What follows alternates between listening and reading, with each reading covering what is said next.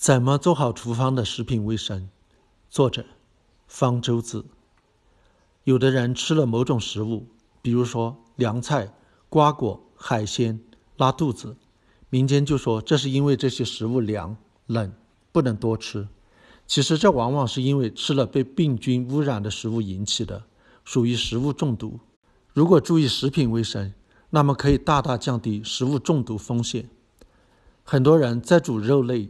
鸡或者鱼之前，都喜欢把它们拿到自来水下面冲洗一下。这种做法其实是很危险的，因为很容易把肉、鸡、鱼表面上的细菌冲得到处都是，污染厨房里其他的食物。所以在做肉、鱼、鸡的时候，不要用自来水去冲洗它们。如果你觉得肉、鸡、鱼上面有污水，比如说血水，看着不舒服。那么可以拿厨房用纸擦掉，而不要用自来水去冲。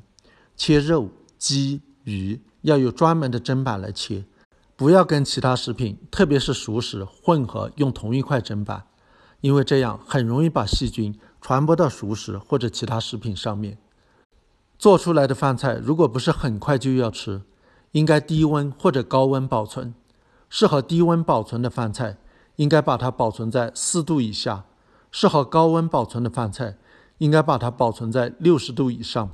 这是因为在四度以下和六十度以上，细菌都不容易繁殖。如果在四度到六十度之间，细菌很容易繁殖。在这个温度范围内，食品只能保存两个小时左右。如果超过了两个小时，那么就有食物中毒的危险。在三十度到四十度之间，细菌的繁殖速度是最快的。这是最适合于细菌繁殖的温度，所以如果周围温度是三十到四十度，比如在夏天气候炎热的时候，那么食物就只能保存一个小时左右。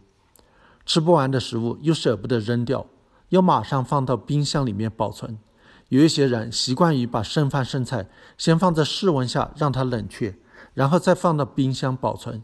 其实这样做很危险，因为这些饭菜在冷却过程中。细菌很可能开始大量繁殖了，所以吃剩的饭菜应该马上放到冰箱里面保存。但是，即使是在四度冰箱里，细菌也并不是完全不能繁殖，只不过繁殖的速度比较慢了。如果饭菜在冰箱里保存时间太长，细菌同样会繁殖的很多，这样同样有食物中毒的危险。那么，吃剩的饭菜在四度冰箱里最多能保存多少天呢？不要超过四天。如果超过了四天，那么就应该把饭菜扔掉了。如果想要长期保存食品，那就应该冷冻起来。